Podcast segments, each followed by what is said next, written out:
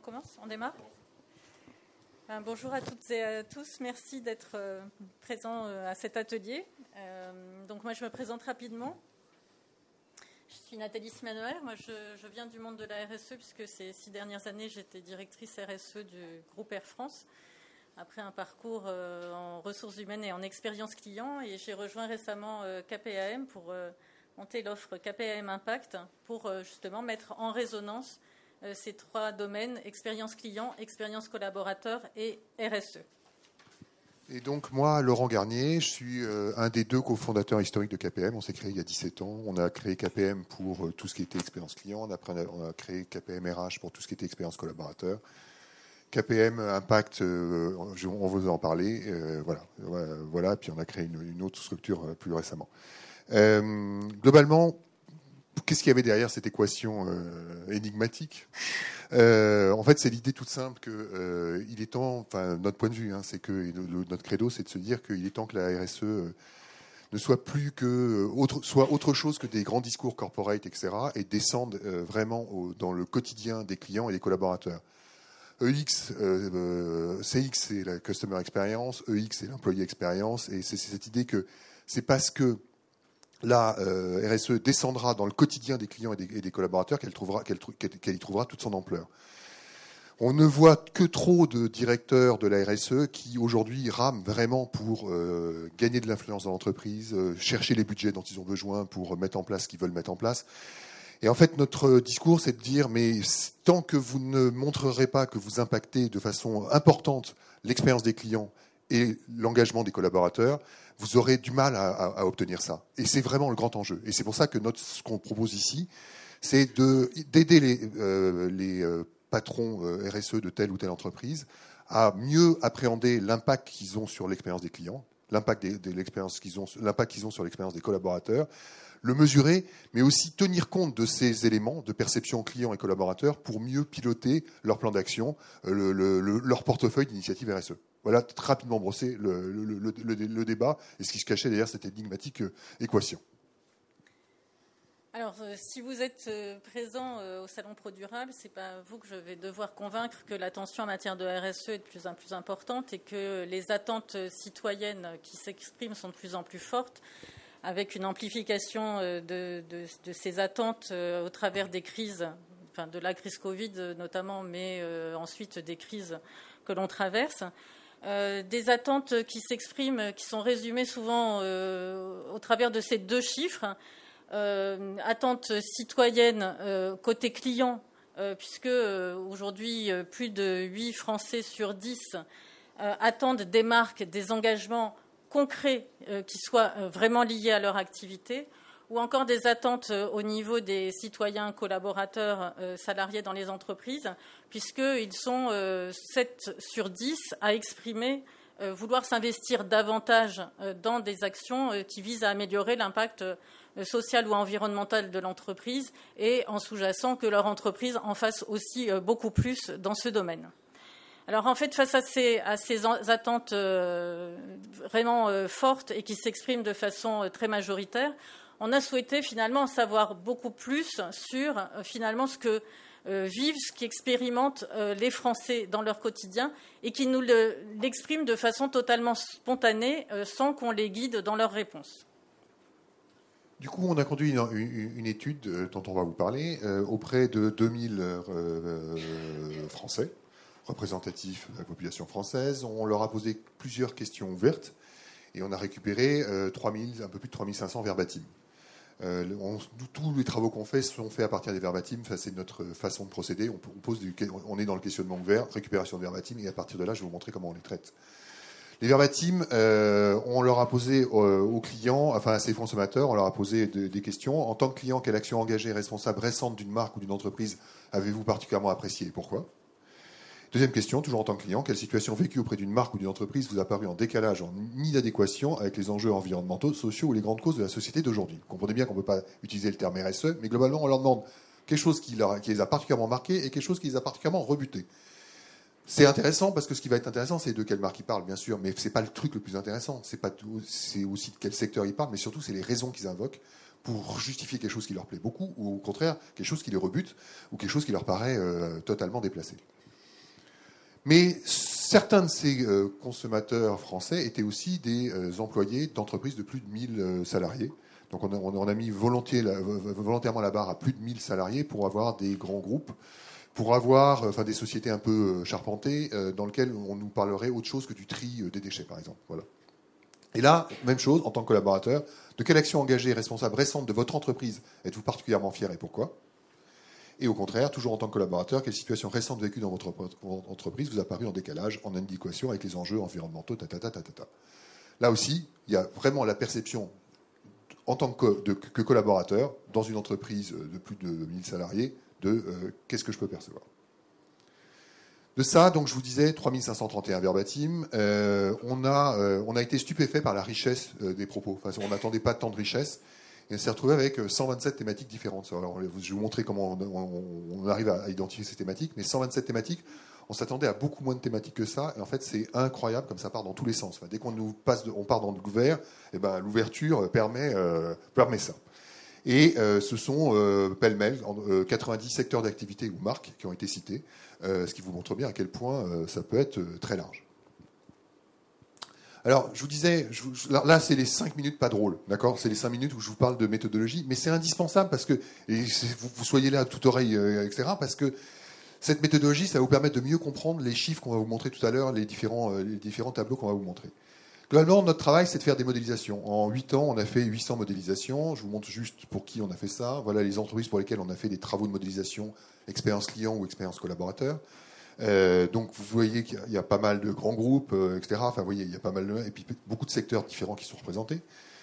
On travaille, euh, on, a reçu plein de prix d'innovation pour nos méthodologies, côté expérience client, côté expérience collaborateur. On fait des mises en miroir d'expérience client et collaborateur. On a reçu plein de prix d'innovation pour ça.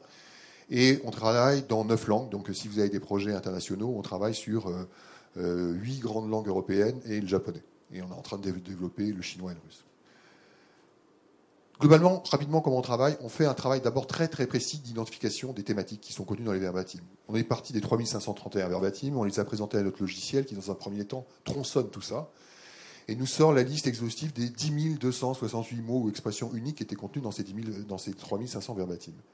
Ça, cette liste de 10 000 mots, vous le croyez ou pas, mais c'est un chargé d'études chez nous qui s'y attaque, qui regarde chacun des 10 000 mots, chaque mot dans son contexte, et qui identifie toutes les thématiques qui sont contenues dans ces mots. Et c'est comme ça qu'on est arrivé à identifier les 127 thématiques dont on parlait tout à l'heure. Euh, je vous en donne trois ici, euh, à chaque fois avec le, pilier euh, RSE auquel ça correspond. Il y a, sur le pilier sociétal, il y avait par exemple la thématique du handicap. Je vous mets quelques mots, en fait, je vous en ai mis ici quelques dizaines, mais en fait, c'est des centaines, voire parfois des milliers de mots qu'on va récupérer. Autour de l'environnement, bien sûr le sujet des déchets. Sur le social, il y a bien sûr la, question de la QVT. Des sujets comme ça, je vous en mets trois avec quelques extraits des mots qu'il y a derrière. Il y en a, 120, il y en a 124 autres comme ça. Ça, c'est la première chose qu'on sait faire. La deuxième, et vous voyez le truc extrêmement précis de, la chose et le côté euh, extrêmement précis du chiffre d'occurrence qu'on va avoir sur chacune de ces thématiques, parce qu'on va savoir au mot près, et c'est pas une expression, l'occurrence très précise de chacun de ces sujets euh, dans, dans, le verbatim des clients. Mais au-delà de l'occurrence, on a depuis très longtemps compris qu'il fallait arriver avec une notion d'intensité. Vous allez vous en sortir Ça va être bon? Ouais? Super. Euh, on, est arrivé avec une notion d'intensité de discours. Qu'est-ce que c'est que l'intensité de discours? C'est une notion. Il y a des places devant, si vous voulez. Mais il faut du courage pour venir devant. N'ayez pas peur. J'ai une place très bien. euh, euh, l'intensité, qu'est-ce que c'est? C'est cette idée toute simple que ce client qu'on interroge, auquel on demande une note de 1 à 10, qui vous met 10 sur 10, et quand vous lui demandez pourquoi cette note, il vous dit je vous mets cette note pour raison 1, raison 2, raison 3. C'est très important de comprendre que les trois raisons ne sont pas sur un, sur un même plan dans sa tête. C'est pas un tiers, un tiers, un tiers, la contribution de chacune des trois raisons au 10 sur 10. En fait, il faut comprendre que si vous mettez 10 sur 10, il y a fort à parier qu'il y a une des trois raisons qui est importante à ses yeux, qui est vraiment la raison de l'effet waouh, du truc qu'il a ressenti, qui, vraiment, qui, fait qu'il met un 10 sur 10. Et les deux autres raisons sont à l'évidence des raisons certainement plus périphériques dans son esprit. Ben nous, ce qu'on sait faire, c'est qu'on est capable de vous dire que dans le verbatim de ce client, qui vous a mis 10 sur 10, la vraie raison du 10 sur 10, elle est par exemple derrière la raison 2. Et on y arrive grâce à la syntaxe. En fait, c'est grâce à l'expertise linguistique qu'on a. Grâce à la syntaxe, on est capable de comprendre que la façon qu'a ce client de s'exprimer sur la, raison 2, en fait, la syntaxe qu'il a utilisée, la façon qu'il a phrasé euh, ses idées, démontre chez lui des niveaux d'implication sur cette raison 2 qui sont très supérieurs au niveau d'implication qu'il a pour exprimer les raisons 1 et 3. Donc il y a une implication, une, une surimplication, une intensité discours sur cette raison 2 qu'on va bien sûr valoriser. Et du coup, c'est ça qui nous permet de produire ce genre de cartographie. Euh, voilà, ça c'est notre travail, c'est ça qu'on fait. Euh, des cartographies où on a identifié ici tous les touchpoints, toutes les initiatives, toutes les thématiques qui lui passaient par la tête des, clients qu'on a interrogés. On a ici les occurrences. Alors, si tu veux peut-être nous montrer le. on va laisser comme ça. voilà. On a ici sur chaque barre une, mesure de l'occurrence, c'est-à-dire le pourcentage de clients ou de collaborateurs hein, qui vont s'exprimer spontanément sur ce touchpoint, en bien ou en mal, c'est pas, on, on reviendra là-dessus. On a une mesure de l'intensité du discours des, promoteurs, ceux qui sont très satisfaits. De quoi ils parlent, mais surtout avec quelle intensité ils nous parlent, eh ben, c'est la hauteur de la barre bleue qui traduit ça. Plus la barre bleue monte haut, plus ça veut dire que quand ils nous parlent de ce moment-là, oui D'accord. Plus, plus, la barre bleue monte haut, ça veut dire que plus quand ils nous parlent de ce moment-là, ils en parlent avec beaucoup d'intensité, avec beaucoup d'implication. C'est un vrai effet waouh. Donc plus les barres bleues sont hautes, plus on, est sur des moments euh, d'enchantement euh, forts. Non, c'était un, questionnaire auto-administré par, euh, euh, par email. Donc, euh, un questionnaire auto-administré online. Hein non, juste, juste du verbatim. Juste des questions ouvertes, euh, et puis il colle des verbatim. Et justement, parce qu'il n'y a pas de ressenti, on est obligé de. Enfin, on, enfin, on compense. Enfin, on comprend aussi ça par la syntaxe. Et puis, la barre rouge, c'est exactement la même chose, avec la même logique. Les barres rouges sont faites qu'à partir des discours des plus véhéments, des plus, de ceux qui mettent une sale note on regarde de quoi ils parlent, et là aussi, la profondeur de la barre rouge va nous renseigner sur leur degré de virulence dans les propos qu'ils tiennent. Et le dernier élément de quantification que vous devez retenir, c'est celui-ci, c'est le petit bonhomme bleu. Le petit bonhomme bleu, c'est l'élément de quantification le plus discret, mais le plus important. Jaune, le, petit bonhomme jaune qui est dans le bleu. Le petit bonhomme jaune, il est très important parce qu'il représente sur chaque touchpoint, comme on dit, le point d'équilibre entre le discours positif et le discours négatif avec une lecture très simple. Si le bonhomme est dans le bleu, bah, ça veut dire que le discours positif est dominant par rapport au discours négatif. Si le bonhomme est dans le rouge, c'est le contraire, c'est que le discours négatif est dominant. Bref, le niveau, le bonhomme, c'est la, position à date, la performance à date de l'entreprise euh, sur le touchpoint en question. Pas plus compliqué que ça. C'est clair ce que je vous ai raconté? Vous êtes encore en vie? Ouais Bon, vous avez fait quasiment le plus dur. Après, je vous montre juste maintenant comment on joue avec ça. Euh, et ça va vous donner aussi une idée de la façon dont on peut penser à, un portefeuille d'initiatives RSE et comment est-ce qu'on les, comment est-ce qu'on euh, gère. Premier cas de figure, regardez le cas de figure, grosse bulle d'occurrence, grande barre bleue, bonhomme qui est très haut dans la barre bleue, on est sur quelque chose qui est très commenté, très positivement, puisque vous voyez la position du bonhomme dans la barre bleue, on est sur ce qu'on appelle une initiative qui est plébiscitée publicité par les, clients, euh, ils en parlent beaucoup et, très positivement. Euh, il y a tout on a tout intérêt à continuer à travailler sur cette initiative, à la mettre en avant parce qu'elle a un énorme potentiel et on comprend bien pourquoi. Deuxième cas de figure, grosse occurrence, énorme occurrence même. Euh, un bonhomme dans le rouge, beaucoup de discours dans, le rouge avec un discours assez violent, et aussi un discours très positif, qui côtoie un discours très positif. D'où le fait qu'on appelle ça la controverse, c'est très commenté avec un discours très polarisé entre un discours positif très fort et un discours négatif très fort, avec une moyenne malheureusement dans le rouge. Donc on comprend quoi? Que souvent c'est une initiative qui a été lancée il n'y a pas très longtemps, qui rencontre beaucoup de succès, qui a été beaucoup remarquée. Et la question c'est de se dire, est-ce qu'on doit s'effrayer du fait que le bonhomme soit dans le rouge? Euh, Que l'initiative soit plus critiquée que, que, commentée positivement? Et en fait on se rend bien compte dans cette logique-là que quand vous laissez lancer une nouvelle initiative sur un marché, euh, euh, très souvent, la suspicion est tellement importante, la suspicion de greenwashing, par exemple, est tellement incroyable que c'est pas étonnant qu'il y ait tout de suite des, commentaires négatifs. Ce qui est très encourageant dans cette perspective-là, c'est qu'il y a beaucoup de commentaires, enfin, il y a des commentaires positifs qui sont très positifs. Et ça, c'est très intéressant parce que vous comprenez que c'est pas un rejet de cette, de cette, de cette initiative. Il y a vraiment déjà un commentaire positif. Et vous savez que là, l'initiative va gagner sa crédibilité en s'installant dans le temps. Et c'est en s'installant dans le temps, en étant pérenne, qu'elle va gagner toutes ses lettres de noblesse et qu'elle va gagner et qu'elle va convaincre, etc. Et que ça va, se réduire les, critiques aussi. Ce qui n'empêche pas aussi de faire de la pédagogie pour répondre aux critiques qui sont formulées. Troisième cas de figure, on est dans ce qu'on appelle le haut potentiel. On est globalement dans quelque chose qui cartonne. Vous voyez, la barre bleue est super haute. On a un bonhomme super haut dans la barre bleue. On a une toute petite occurrence. On est sur une initiative que vous avez presque oubliée, qui cartonne sur les clients, mais qui cartonne que 2% du temps. Donc là, tout de suite, il y a une espèce de potentiel qui est sous-exploité. Vous devez vous dire comment je fais pour euh, exploiter ça beaucoup plus, pour le promouvoir? Enfin, je veux dire, il y a tout intérêt, vous avez tout intérêt à mettre cette initiative en avant, qui ne rencontre que des commentaires positifs euh, aujourd'hui, et vous avez tout intérêt à la pousser parce qu'elle a vraiment un potentiel que vous n'exploitez pas assez.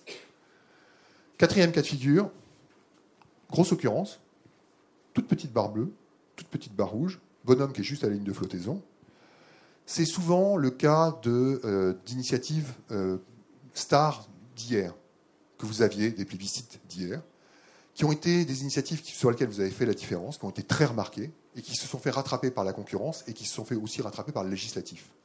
C'est bien que le, pas euh, en avant que vous aviez euh, sur les autres euh, à l'époque, finalement, il n'est plus là aujourd'hui, d'où le discours, l'initiative qui est très connue, mais qui finalement ne, ne, crée plus d'enchantement. La question, c'est qu'est-ce qu'on fait de ça? Qu'est-ce qu'on fait de cette initiative? Est-ce qu'on la laisse en l'état ou est-ce qu'on lui redonne un second souffle? C'est quand même pas inintéressant de se poser la question de qu'est-ce que je peux, est-ce que je peux redonner une seconde vie à cette, initiative? Est-ce que je peux lui redonner le temps d'avance qu'elle avait, qu'elle a perdu? Est-ce que je peux lui redonner vraiment un second souffle? C'est la question que vous devez vous poser. Et enfin, dernier cas de figure, Barouche qui descend super bas, toute petite occurrence. Souvent, c'est comme ça qu'on détermine les attentes émergentes de vos clients ou de vos collaborateurs. Hein, vos collaborateurs, c'est exactement la même logique.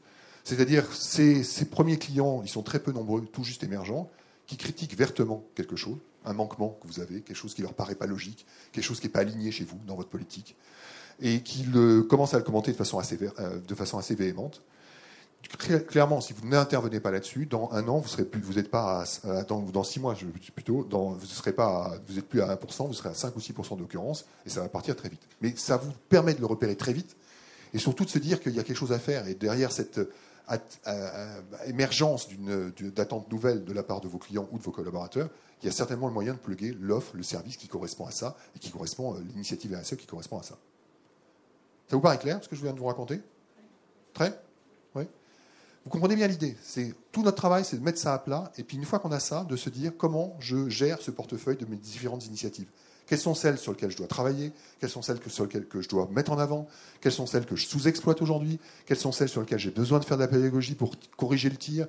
Quelles sont celles que je dois créer pour répondre à des attentes émergentes? Tout l'enjeu, il est là, et c'est ce portefeuille-là qu'on va pouvoir mieux gérer demain grâce à ce genre d'outils.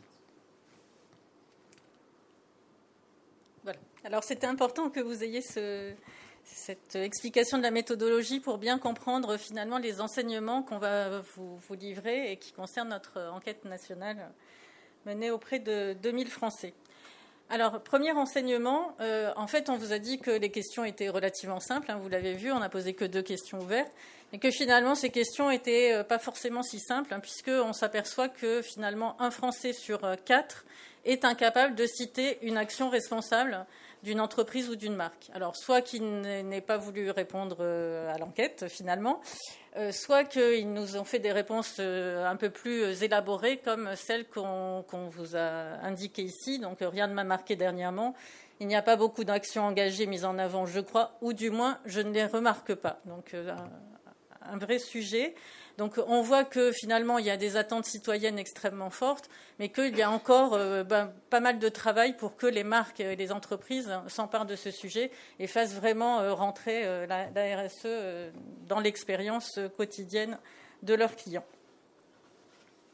Alors si on s'intéresse à la, vision client maintenant, finalement, euh, dans euh, l'étude, quand on l'a analysé, euh, à quoi pensent spontanément les clients quand on parle de RSE De quoi ils nous ont parlé majoritairement? Alors de façon pas très surprenante, la, thématique environnementale arrive en tête des, des, citations. Donc pour plus de 7 Français sur 10, le sujet de l'environnement est important. Euh, mais on voit aussi que bah, finalement les cinq piliers de la RSE euh, comptent, euh, puisque pratiquement un Français sur, quatre va nous parler d'enjeux sociétaux. Alors quand on parle d'enjeux sociétaux, on va parler de, tout ce qui est engagement humain, de l'inclusion, de la diversité et du respect des droits humains notamment. Ensuite, un Français sur cinq va nous parler de l'orientation client. Hein, donc, c'est comment euh, les marques, les entreprises traitent bien ou pas euh, leurs clients, la satisfaction client, mais aussi euh, toute la, proposition autour des gammes des produits, des prix. donc, on voit que finalement, hein, l'expérience client en tant que telle fait bien partie dans l'esprit des Français de la responsabilité globale des marques. Euh, un Français sur six va nous parler des sujets de gouvernance. Donc, quand on parle de la gouvernance, on va mettre tout ce qui est euh, stratégie, politique, éthique, achat responsable, mais aussi communication. Et enfin, ce qui est intéressant à noter, c'est un tout petit 4% aujourd'hui, mais que aussi la politique sociale menée dans les entreprises, c'est-à-dire la visibilité de la façon dont les entreprises traitent, ou d'ailleurs plus souvent ne traitent pas bien ou maltraitent leurs salariés, est un sujet aujourd'hui de visibilité, de préoccupation. Alors, euh, c'est sans doute aussi euh, accentué par euh, la crise Covid hein, qui a mis en avant les, métiers, les fameux invisibles, et leur a donné un petit peu plus de, visibilité. Mais en tout cas, c'est un sujet important et qui monte. Après, ce qui est intéressant, c'est au-delà des poids de ces cinq piliers, c'est de voir quels sont les piliers, la façon dont ils sont commentés positivement ou négativement. On le voit ici, vous reprenez, euh, maintenant que vous êtes familier avec ça, vous voyez que vous avez les cinq piliers, vous retrouvez les occurrences dont vous a parlé Nathalie, et euh, vous regardez surtout la position du bonhomme qui vous permet de voir où est le point d'équilibre entre le, positif et le négatif. Et on voit que le pilier le plus négatif, celui avec lequel le bonhomme jaune est le plus bas, euh, enfin très bas dans le rouge, c'est le pilier de la gouvernance. Et là, vous comprenez tout de suite que derrière la gouvernance, il y a toute cette dimension de suspicion dont on parlait. C'est-à-dire que ben voilà, la gouvernance, c'est elle qui fait le greenwashing, c'est elle qui le. Vous voyez ce que je veux dire? C'est presque elle qui l'organise. Donc très vite, il y a ce soupçon qui est là et qui est très marqué ici. De verbatim, on ne peut pas pointer du doigt une seule entreprise, tant elles sont nombreuses à avoir surfé sur la vague du Covid, pour avant tout gagner beaucoup d'argent, souvent au mépris de la santé de leurs salariés. Euh, voilà, bam. Et euh, le deuxième, je n'ai aucune action ou entreprise particulière en tête à ce sujet, car désormais toutes s'y mettent et font leur publicité à des fins marketing et font quasiment tout pareil. Ça devient trop habituel et je n'y prête plus attention. Euh, on se rappelle qu'au moment du Covid, vous vous rappelez tout d'un coup à quel point les écrans publicitaires étaient vraiment envahis de pubs toutes plus ou, enfin, toutes très vertueuses, etc. Et, ça avait beaucoup, enfin, ça devait avoir beaucoup marqué les esprits à l'époque aussi. Deux choses, enfin aussi intéressantes. Il y a quand même, il y a une espèce de réflexe de l'amalgame, c'est-à-dire que très vite dans les commentaires, on a euh, mais ce qui montre bien un, niveau de, sophistication encore faible euh, de la part des, consommateurs vis-à-vis des entreprises sur cette thématique. Ils parlent très vite de toutes les entreprises, toutes les marques de véhicules électriques, euh, c'est le monde du luxe en globalement, etc. Ils amalgament beaucoup de choses, ce qui montre bien qu'il manque encore beaucoup de discernement sur ce genre de sujet. Mais par rapport à cet amalgame, même, il faut bien le comprendre, il n'y a, pas de, fatalité. il n'y a pas de fatalité à l'amalgame. C'est pas parce que vous êtes dans un secteur que c'est foutu. Euh, les consommateurs déjà les plus certainement plus pionniers, les plus avancés, euh, dégagent par exemple des entreprises en disant euh, qui qui s'engage sachant que l'une des plus importantes pollutions reste le textile. Je trouve ça génial que des restaurants, même ceux avec un esprit fast-food, se mettent au vert. Donc même dans certains secteurs qui sont très critiqués, il y a certaines entreprises quand même qui sont distinguées par les, consommateurs. Et euh, également, donc une, preuve de l'engagement, c'est euh, aller euh, à contre-courant de ses intérêts financiers. donc, on est aujourd'hui à ProDurable sous la thématique de l'heure des choix. donc, effectivement, hein, le, sujet du renoncement est une, une preuve d'engagement pour les citoyens. Et donc, notamment dans notre enquête, deux exemples très visibles qui se sont exprimés. La, première qui est euh, le refus de rentrer euh, dans le système du Black Friday, donc le boycott d'un certain nombre euh, de marques sur ce sujet-là, donc notamment les exemples qui sont cités à Amazon par, exemple, mais aussi l'exemple qu'on a souhaité citer, qui est l'exemple d'Aigle, qui est allé encore plus loin dans le renoncement, puisque euh, ils avaient décidé, euh, y compris, de fermer leur site d'e-commerce pour euh, renvoyer vers un site de seconde main. Et puis encore l'initiative de la Maïf qui a décidé au moment du Covid de rembourser, enfin de rétribuer les cotisations perçues dans la mesure où ils avaient moins de frais puisqu'ils avaient moins de, ils constataient moins de dommages et d'accidents euh, au niveau de leurs assurances et euh, donc euh, ce sujet qui crée réellement une forme d'engagement, donc notamment ce verbatim qui dit voilà l'exemple de la Maïf qu'on nous explique et j'avais trouvé cela particulièrement honnête. Alors on vous a parlé de la thématique qui était la plus négative, hein. donc on va maintenant vous parler de la thématique qui engage le plus. Euh, là où le bonhomme euh, jaune est clairement euh, dans le bleu, donc c'est la thématique sociétale, qui est une véritable source d'engagement client avec un discours positif prédominant. Donc, c'est sûrement aussi qu'il y a moins d'attentes hein, sur cette thématique-là, puisque finalement, le fait qu'une marque s'engage pour une, bonne cause est apprécié comme un signe positif, mais qui, où il n'y a pas forcément d'attente, et donc c'est plutôt une bonne surprise pour les clients et pour les consommateurs. Euh, ce qui est intéressant aussi de, voir, c'est que sans aucun doute, euh, la crise Covid et euh, bah, les crises qui se suivent et qui se succèdent malheureusement revalorisent ces, actions solidaires. Il y a, une vraie volonté de pouvoir contribuer finalement au bien commun. Et ce qu'on a constaté aussi dans cette étude, c'est le, fait qu'un certain nombre de sujets euh, sont euh, extrêmement euh, montants et visibles. C'est notamment des causes qui étaient un peu considérées comme tabous jusqu'à présent, notamment les causes liées aux femmes, que ce soit les violences conjugales ou encore les sujets de précarité menstruelle, hein, dont on parlait très peu, ou encore le cancer du sein. Alors c'est un sujet qui est quand même relativement nouveau, enfin, parce qu'il y a encore 3-4 ans, euh, ce sont des sujets qui ne ressortaient pas vraiment dans les, dans les enquêtes euh, clients quand on leur demandait euh, qu'est-ce qui générait de l'engagement. Donc c'est vraiment un, sujet qui est extrêmement montant. Alors si on va encore de façon plus détaillée et qu'on prend le, sujet précis du soutien aux associations, vous voyez que le discours est quasi unanimement positif, puisque le petit bonhomme jaune est tout, tout, tout en haut de la barre bleue. Euh, et donc, euh, finalement, ce soutien, euh, cet engagement humain des marques via le soutien aux associations, cet engagement pour la défense d'un certain nombre de causes, crée réellement une proximité de valeur entre les marques et, les, clients, comme le révèle ces verbatim. Hein, quand on parle du soutien et financement d'associations pour la recherche contre les maladies rares, ces valeurs me tiennent à cœur, solidarité, partage ou encore quand on parle d'Octobre Rose, donc l'action contre le cancer du sein, euh, donc quand on nous dit j'y suis sensible car j'ai de la famille qui a eu cette maladie. Et euh, voilà, je tiens aussi à souligner que cette cause des femmes, on peut dire euh, finalement, ça va surtout intéresser les femmes parce que c'est les premières concernées. notamment le deuxième verbatim, c'est un homme, donc ces sujets intéressent aussi au-delà au-delà des femmes.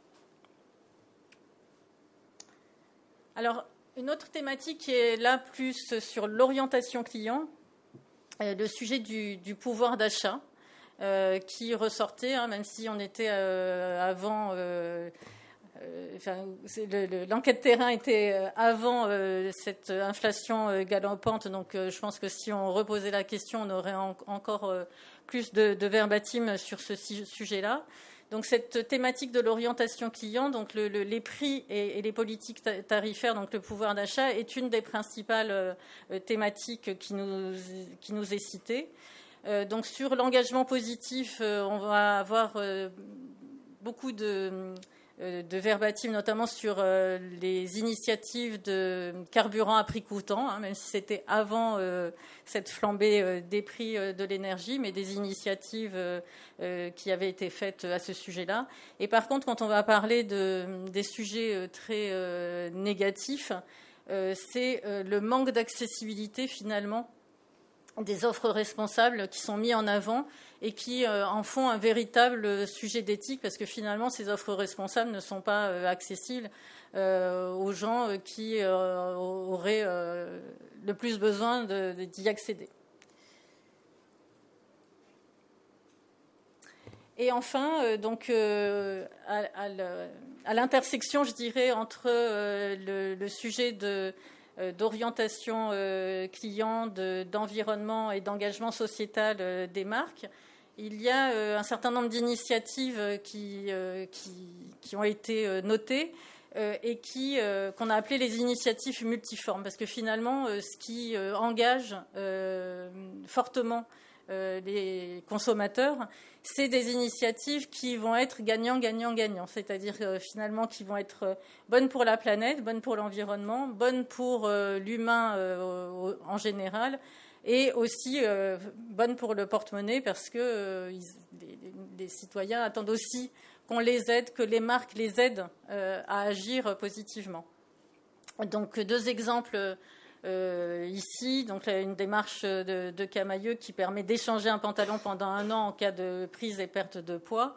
Et donc assez intéressant aussi sur les sujets de l'inclusion, de l'acceptation de soi. Euh, finalement très vertueux au niveau environnemental parce que bah, ça permet de réutiliser le jean et puis euh, bah, bien pour son porte-monnaie parce que ça évite qu'on repaye une deuxième fois pour, euh, pour changer de taille. ou encore d'autres initiatives qui permettent de remettre un bon d'achat euh, pour ramener euh, des vêtements euh, et les remettre, les réinjecter dans, un, dans des circuits de seconde main. Donc finalement, ça permet clairement d'inciter les gens à agir. Et donc c'est très bien résumé dans ce deuxième verbatim qui dit finalement tout le monde est, est, gagnant, le client, les autres personnes dans leurs besoins et la planète. Je trouve cette démarche très utile et solidaire. C'est important de comprendre ça, de comprendre que dans les initiatives les plus plébiscitées, celles qui déclenchent les plus grandes barres bleues, c'est vraiment des initiatives multiformes, enfin multidimensionnelles, je dirais.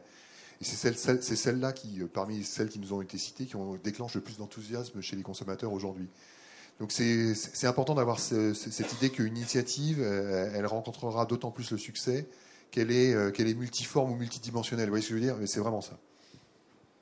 Alors, si on passe sur la partie euh, environnementale, euh, moi, on a souhaité garder que le sujet le plus positif, euh, même s'il y a beaucoup de critiques sur les, sur les sujets environnementaux. C'est celui de l'économie circulaire qui nous a particulièrement marqué, puisque finalement, il y a une grande visibilité de ces nouveaux modèles économiques, puisqu'il y a une personne sur six qui nous a cité euh, effectivement euh, ces, sujets d'économie circulaire. Ce qui est intéressant, c'est que c'est de, voir aussi que sur ce sujet-là, euh, tous les secteurs étaient concernés. Alors c'est vrai qu'il y a une grande visibilité de ces, modèles, notamment dans l'industrie textile, parce qu'il y a de plus en plus de développement de la seconde main.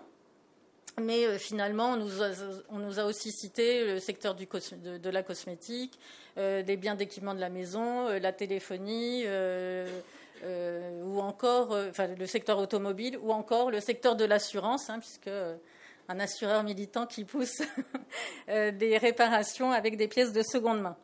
Le deuxième verbatim était intéressant parce que donc, on, voit que la réutilisation, c'est la forme la plus vertueuse hein, de l'économie circulaire, hein, le réemploi, la réutilisation.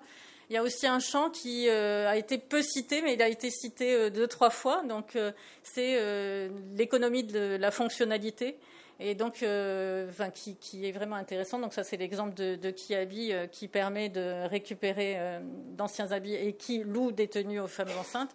Euh, et c'est certainement euh, un champ euh, à explorer et à développer parce que c'est aussi une forme de l'économie circulaire très intéressante. Et enfin, sur le sujet environnemental, ben, même avant cette rentrée où le terme de sobriété devient est sur toutes les lèvres, dans notre enquête, pour près d'un Français sur trois, l'enjeu de sobriété apparaît comme décisif. Euh, donc, euh, quand on parle de sobriété, ça va être effectivement euh, des économies d'énergie, mais pas seulement, les économies de ressources, le, gaspillage, etc. Réduire le gaspillage. Et donc, c'est effectivement assez bien, cet enjeu de sobriété est assez bien résumé dans ce verbatim, parce que finalement, consommer responsable, c'est consommer moins, c'est consommer exactement ce dont on a besoin et pas plus. Et enfin, la livraison qui est un moment de vérité, parce qu'il y a aussi des moments de vérité dans, les parcours RSE, qui est encore un moment euh, extrêmement critiqué et très scruté. Alors c'est un, sujet euh, pas toujours évident hein, pour les entreprises, parce que c'est souvent une étape qui euh, finalement est sous-traitée.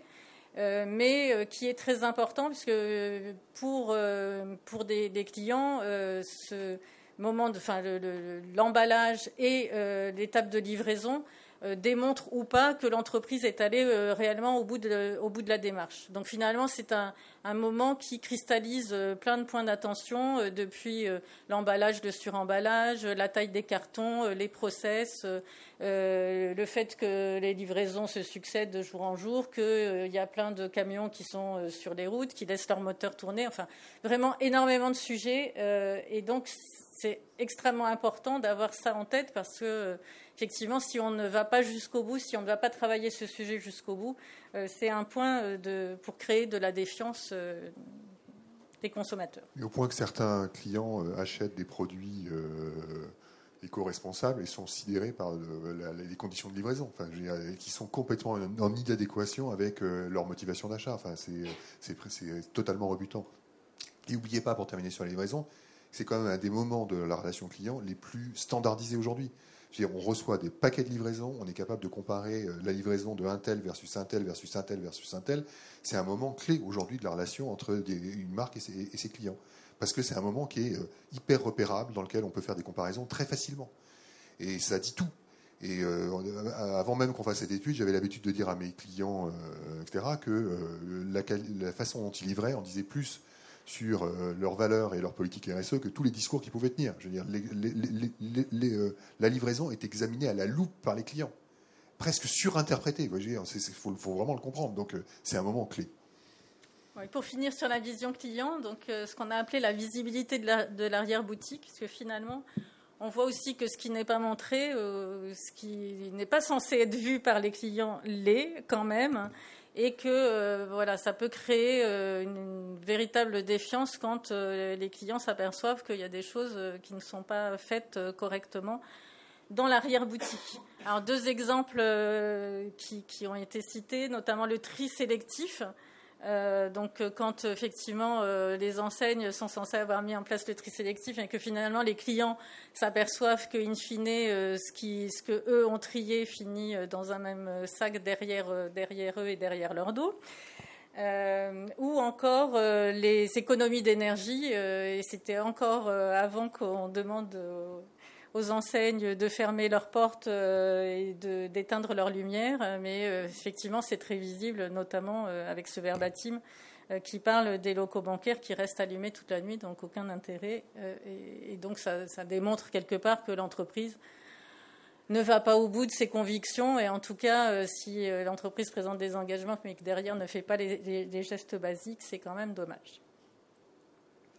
Très vite, la vision collaborateur, on est assez par le temps. On a fait la même analyse côté collaborateurs. Donc, euh, de quoi nous parlent les collaborateurs? Donc, la thématique environnementale qui reste en tête des, attentions, mais euh, de façon un petit peu moins importante que pour les clients. Le social et euh, le, traitement de la gestion du Covid qui vient juste derrière les enjeux sociétaux, euh, l'orientation client qui est très faiblement commentée. Donc ça, démontre que pour euh, les salariés, peut-être euh, l'orientation client ne fait pas vraiment complètement partie des enjeux de RSE, ou en tout cas pas, complètement. Et puis la gouvernance pour 6%. Là aussi, même combat. comment, au-delà des poids respectifs de chacun de ces piliers, comment ça se répartit entre discours positifs et négatifs? Vous voyez qu'il y a deux discours très positifs sur la thématique sociétale et sur l'orientation client, même si le discours est, mesuré. Là où c'est le plus problématique, c'est sur la thématique sociale. Euh, donc 30%, mais vous avez vu où est le bonhomme, il est très très très bas. Donc euh, des commentaires assez virulents des collaborateurs sur la politique sociale de leur entreprise. Et l'autre sujet assez critiqué, c'est sur la thématique environnementale. Euh, là aussi, le, discours est un petit peu sévère aussi. Sur, vous imaginez les collaborateurs qui parlent de la propre politique environnementale de l'entreprise et qui n'en sont pas contents. Hein. Donc euh, ça montre bien qu'il y a des gros progrès à faire là-dessus. Comme on sait que c'est le prisme par lequel ils rentrent le plus, le fait que ça soit négatif, il y a vraiment des gros, gros, gros pas à, franchir ici. Alors, si on vient sur le premier sujet de visibilité, eh ben, finalement, euh, le premier sujet de visibilité pour les salariés des entreprises, c'est le tri des déchets. Alors, vous vous rappelez, on vous a dit au début de, l'intervention qu'on on a souhaité interroger que les salariés de plus de 1000 entreprises. Parce qu'effectivement, on se disait que euh, les entreprises plus petites avaient peut-être moins d'actions euh, euh, RSE engagées. Mais finalement, même dans des entreprises d'une certaine taille, bah, le sujet du tri des déchets est un vrai sujet. Alors, soit que ça engage positivement, c'est-à-dire qu'on est arrivé à franchir cette étape et que ça commence à placer l'entreprise vers des modèles plus vertueux de recyclage euh, et d'économie circulaire. Mais de façon euh, assez véhémente, c'est de dire ben, finalement, on ne nous donne pas les moyens, on n'a pas de, de, de, poubelle de tri, ou en tout cas, c'est pas fait, et tout est finalement vidé dans la même, dans la même poubelle. Et ça, ça crée vraiment aussi de la défiance euh, de la part des collaborateurs parce que finalement, quelque chose que l'on fait euh, chez soi qui paraît simple euh, et qui n'est pas fait en entreprise, ça, paraît être la première action à être faite même si euh, d'expérience, c'est un sujet qui est extrêmement compliqué dans les entreprises, hein, parce que c'est euh, souvent des sujets qui sont sous-traités, c'est des process qui sont souvent différents en fonction des localisations. Donc c'est n'est pas un sujet si simple que ça. Mais si on n'arrive pas à régler ce premier sujet qui est un, un sujet fort euh, de, cohérence pour, pour les gens, ça va être finalement plus compliqué. Et alors pour finir euh, rapidement, si on, si on regarde euh, ce qu'on peut sortir comme euh, caractéristiques communes finalement des, des, initiatives qui rassemblent et qui engagent, on en a relevé rapidement six. On n'aura pas le temps de rentrer dans le détail parce qu'on arrive en fin de en fin de conférence. Mais voilà, les six, c'est d'abord la première, adresser les enjeux matériels sur tous les piliers de la RSE en cohérence. Euh, si ce n'est pas fait, euh, ça crée euh, effectivement beaucoup de défiance et de façon très virulente, les, citoyens nous disent que finalement, quand les entreprises essayent de faire détourner le regard des vrais sujets en parlant des sujets qui ne comptent pas, c'est un, signe de défiance fort. Euh, la deuxième bonne pratique, c'est de finalement démontrer sa sincérité. Alors c'est vraiment démontrer, c'est-à-dire donner les éléments de preuve et pas rester au niveau du discours, avec humilité parce que bah, les sujets sont complexes et euh, voilà, on ne vous croira pas si euh, vous dites que vous faites tout de façon parfaite. Et continuité. On a eu beaucoup de verbatim qui finalement nous disent, ben voilà, l'enseigne elle faisait ça. Euh, et puis euh, finalement, elle est revenue en arrière. Par exemple, euh, j'ai un exemple en tête, c'est au niveau des drives. on avait enlevé les sacs en plastique et puis finalement on a remis les sacs en plastique. Donc moi, j'ai plus confiance, je, n'irai plus jamais dans cette enseigne et j'ai changé d'enseigne. Donc cette continuité, quand on, mène une action, de, la poursuivre et, de rester dans le, dans le temps. le troisième point, c'est finalement faire prendre faire preuve d'honnêteté. Hein, vous avez eu euh, l'exemple de, la Maïf, cette honnêteté euh, euh, qui marque, et de transparence, toujours dire ce qu'on fait, ce qu'on peut faire et ce qu'on ne peut pas faire. Avoir le courage de renoncer, d'innover, d'être précurseur dans son secteur. Finalement, on voit aussi que les marques, les secteurs, on n'a pas eu le temps hein, d'aborder tous les items dont on nous a parlé, de parler des secteurs et des marques. Mais finalement, il y a vraiment une prime euh, au leadership, c'est-à-dire que ceux qui ont démarré des initiatives, hein, c'est ceux qui ressortent et qui euh, sont euh, le plus remarqués. la cinquième, c'est partager une proximité de valeur avec ses clients et ses collaborateurs. C'est très important pour engager. Euh, et euh, ces valeurs doivent aussi correspondre à l'ADN de votre marque. L'idée, c'est pas tout d'un coup d'adopter une cause euh, qui ne correspond pas, mais vraiment quand il y a un alignement, finalement, c'est très fort et, le lien est renforcé avec les clients et les collaborateurs. Et enfin, favoriser le passage à l'action. Il y a une vraie attente d'avoir ce, cette incentive d'aider finalement euh, vos clients à aller euh, dans, une démarche plus responsable. Donc ça peut être des incentives financiers, mais ça peut être aussi euh, de la fierté et, de l'engagement. Mais c'est d'aider ce passage à l'action, soit par des applications, soit, mais vraiment d'accompagner ce changement responsable. Voilà, je vous propose de terminer là-dessus. Peut-être que vous avez des questions? Oui, voilà.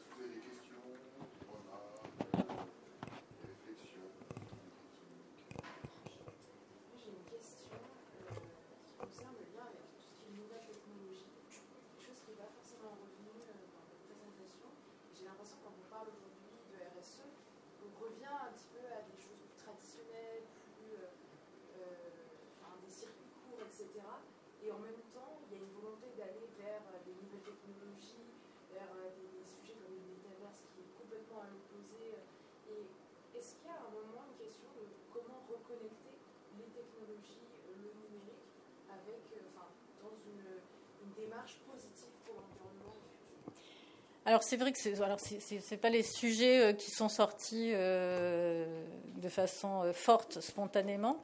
Par contre, le, sujet de l'aide par, certains certains outils de vérification de sa consommation, d'accompagnement sur ces sujets-là, c'est des initiatives qui ont pu ressortir.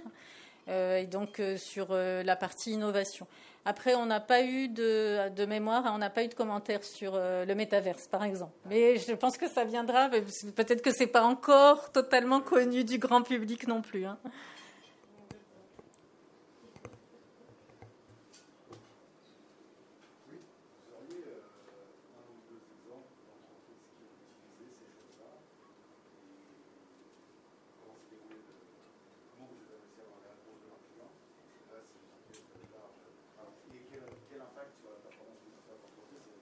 Alors, l'impact sur la situation financière de l'entreprise, c'est encore trop tôt pour le dire parce qu'on a monté cette société il y a quelques mois seulement. Donc, euh, d'accord. encore. Hein, Par contre, la façon dont on récolte les verbatims des clients ou des collaborateurs, c'est très simple. Hein. On envoie un email avec un questionnaire euh, sur la base de leurs clients et on leur pose les questions que, vous avez vues. Parce que, un, le sujet peut les intéresser. Deux, euh, tout simplement, hein, déjà. et puis, ils répondent déjà à plein d'enquêtes clients. Donc euh, on leur demande leur opinion très souvent. Non, non, non, non, non, non, non, non, non, non, non. Et les collaborateurs euh, aussi. mais après, vous pouvez inciter les collaborateurs. Vous pouvez leur dire que s'ils répondent, ça peut. Euh, J'ai là une association ce matin qui, je ne sais pas si vous l'avez vu, Lilo, là, je ne sais pas si vous, vous les avez croisés ils vendent des gouttes d'eau. Ils disent quand vous faites une bonne action, vous avez des gouttes d'eau, vous gagnez des gouttes d'eau. Et les gouttes d'eau, ça peut se transformer en, dons pour des associations, etc. etc. Donc peut-être que vous pourrez très bien aussi imaginer pour les collaborateurs, vous voyez, les inciter en leur disant si vous répondez au, ce questionnaire, c'est vertueux parce que non seulement vous répondez, vous donnez de l'information, mais on vous remercie de l'effort que vous faites et, vous gagnez des gouttes d'eau, par exemple.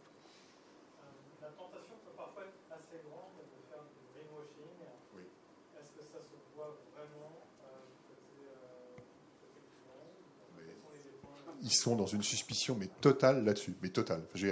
c'est pour ça que je vous disais.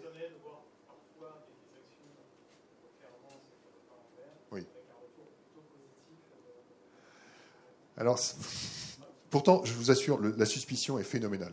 Euh, depuis, euh, nous, on travaille sur l'expérience client depuis euh, très longtemps, sur l'expérience collaborateur. On a vu à quel point on était dans une société de défiance et à quel point la défiance avait tout bouleversé sur son passage dans les rapports entre les, consommateurs et les entreprises, entre les citoyens, euh, j'en parle même pas, mais même dans les collaborateurs, entre les collaborateurs et leur haut management. Rarement avec leur management de proximité, avec le haut management. Quand on arrive dans le domaine de la RSE, mais c'est ça, puissance, je ne sais pas combien, je, sais, peux pas vous. Enfin, c'est phénoménal à quel point il y a une, suspicion à la base. Enfin, le, point de départ, c'est de la suspicion. Et vous devez en permanence triompher de cette suspicion. C'est pour ça que je pense que quand vous lancez une nouvelle initiative, même si certaines rencontrent un succès tout de suite comme ça, c'est quand même très important de se dire que de toute façon, l'initiative que vous avez lancée, elle va se prendre, euh, elle va se prendre des critiques. Et il faut l'accepter. Et il faut se dire que justement, c'est ce que dit euh, Nathalie, à un moment, c'est dans la continuité que ça se passe. C'est-à-dire que c'est dans la pérennité de votre, de, votre chose que vous gagnez, je vous dis, euh, votre crédibilité, que vous gagnez votre. etc. Et que vous triomphez de, beaucoup de suspicions. Donc ça, ça se passe vraiment là-dessus. Mais la suspicion, elle est mais, mais incroyable. Enfin, c'est des niveaux de suspicion que j'ai, enfin, honnêtement, qu'on n'a jamais vu dans les autres thématiques qu'on avait pu identifier jusque-là. On arrête là? Ben, Je vous remercie beaucoup pour votre attention. Merci. Euh, Et si vous voulez juste en savoir plus, venez nous voir, on est sur le stand PU71. Alors, euh, bonne chance pour le trouver. Mais on est plutôt dans l'autre partie, justement, là-bas, euh, à l'autre bout du, du salon. Merci beaucoup. Au revoir.